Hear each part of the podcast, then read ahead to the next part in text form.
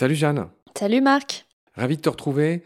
Aujourd'hui, on va parler d'un animal, euh, bah, toujours pareil, mythique, incroyable, euh, qui s'appelle le vampire des abysses. Son nom scientifique, c'est Vampirototis infernalis. donc il y a tout un programme. Et donc, chère Jeanne, bah, tout simplement, où est-ce qu'on le trouve, lui? Alors, ce vampire des abysses, on peut le trouver un peu partout dans les océans tempérés et tropicaux du globe, mais par contre, dans la zone aphotique, c'est-à-dire sans lumière. C'est vraiment une bête des profondeurs, entre 650 euh, mètres de profondeur jusqu'à 1500 et peut-être même plus. Alors vu de très loin avec un lance-pierre, comme dirait mon père, euh, on dirait une pieuvre, c'est-à-dire qu'il a grosso modo huit bras, mais il a beaucoup de choses que les pieuvres classiques n'ont pas. Est-ce que tu peux nous commencer à nous faire la liste de ces équipements euh, rares? Alors euh, effectivement, on dirait une pieuvre. Il appartient quand même euh, à un groupe proche, mais euh, il a en plus sur ses huit bras, il a des photophores et un peu partout sur son corps aussi. Donc c'est des organes qui lui permettent de produire de la lumière, donc ce qu'on appelle la bioluminescence. Et ça va lui permettre d'attirer ses proies, mais aussi de communiquer, de se repérer aussi dans ce monde tout noir. Et euh, cette lumière, ça va lui permettre de se défendre d'une certaine façon. On voit par exemple chez les poulpes, ils peuvent cracher euh, de l'encre noire.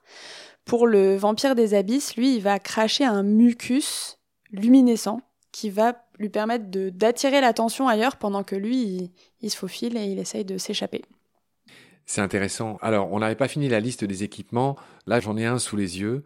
Il a notamment deux choses qui ressemblent aux oreilles de Dumbo. Il a un petit cousin là euh, qui s'appelle la pieuvre Dumbo qui est très connu. Lui-même est très petit, hein. il fait une trentaine de centimètres, euh, Vampirototis infernalis. Il euh, faut surtout pas croire que c'est un gros monstre comme Architotis, le calmar géant, pas du tout. Donc il a deux espèces d'ailes, on dirait aussi des oreilles comme Dumbo, qui lui servent à nager sur ses côtés. Il nage apparemment sans effort. Tu as dit qu'il avait des photophores sur les bras, mais il en a aussi sur le haut bah, de sa tête qui lui permettent de percevoir des congénères, mais aussi d'autres signaux lumineux qui auraient au-dessus de lui. Et aussi, il a deux choses euh, qu'ont perdu les poulpes, c'est qu'il a de longs filaments sur son grand voile. En fait, il ressemble à un parachute aussi, parce que contrairement aux poulpes, c'est un peu comme s'il avait des bras palmés. Et il forme une sorte de parachute qui l'aide aussi à nager sans effort d'ailleurs. Et sur ses voiles, sur ses membranes, il y a un ou deux très longs filaments. Euh, qui sert à quoi d'ailleurs? Est-ce qu'on en a une idée? C'est des filaments qui sont, du coup, qu'on va retrouver, qui sont un petit peu analogues euh, aux tentacules des calamars. Et euh, ça va être des filaments qui sont sensoriels. Il va pouvoir sentir comme ça et il peut aussi les rentrer d'ailleurs. Ils sont pas toujours dehors. On les voit pas toujours. Oui. Alors, on va pas en faire des caisses, mais euh, parmi les cousins, euh, comment dire, du groupe des octopodes, c'est l'ordre des octopodiformes, hein, ceux huit bras, pour faire simple.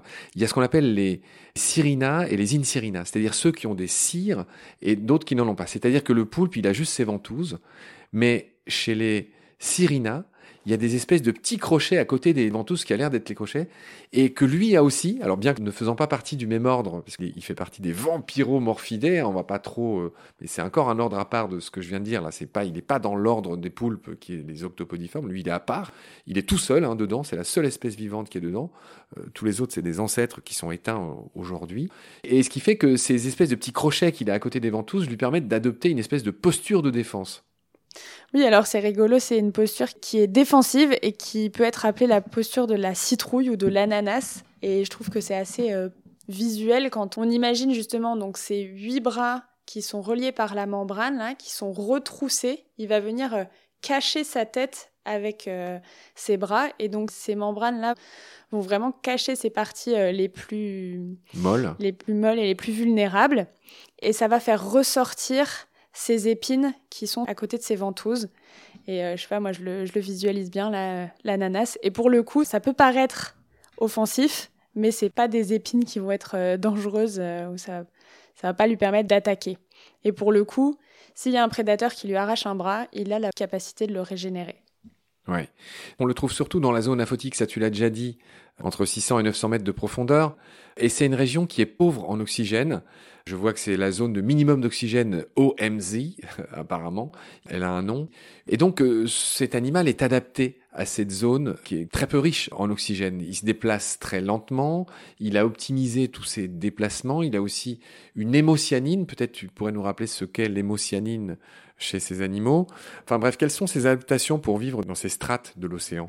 Bah, du coup, ça va être euh, effectivement une adaptation dans son sang qui va lui permettre de transporter de façon beaucoup plus efficace l'oxygène. Comme il y en a très peu dans cette euh, zone-là, ça va être euh, transporté de façon efficace et il va pouvoir utiliser vraiment, optimiser ses capacités de respiration comme ça. Je lis qu'il a des branchies qui présentent une plus grande surface pour capter, j'imagine, plus d'oxygène. Il a une hémocyanine qui est l'équivalent de notre hémoglobine euh, qui font que les poulpes ont le sang bleu au passage, euh, hémocyanine. Ça le dit, hein, science, c'est le bleu. Euh, ok, donc il est équipé pour ces zones où il y a moins d'oxygène. Qu'est-ce que tu voulais nous dire d'autre sur le vampirototis ben justement, par rapport à cette zone qui est aphotique, il faut imaginer que c'est comme si on était au crépuscule en permanence, quoi. Très très peu de lumière qui parvient jusque-là. Et les animaux qui vivent dans cette zone-là ont pour le coup des yeux assez bien développés et vont pouvoir voir la moindre silhouette qui se décroche dans ce bleu sombre.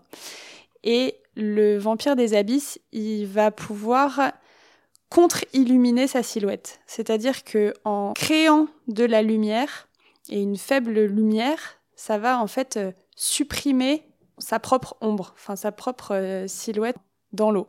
Et donc c'est euh, une technique de camouflage par contre-illumination.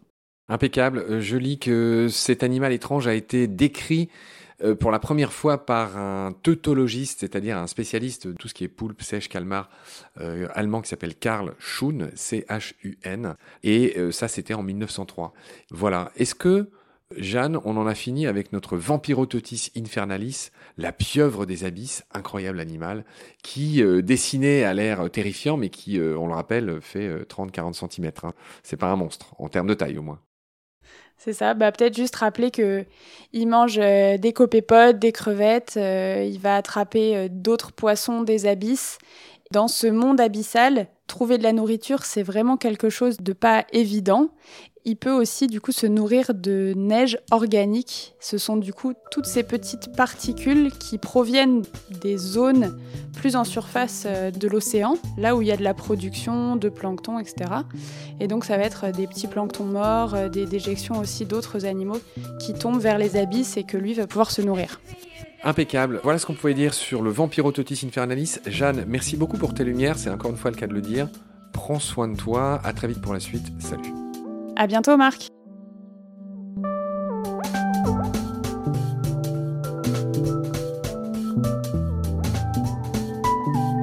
L'océan, c'est la vie. C'est-à-dire que notre vie est intimement liée à la vie de l'océan. Voilà, c'est ça, pour moi, la seule chose qui compte.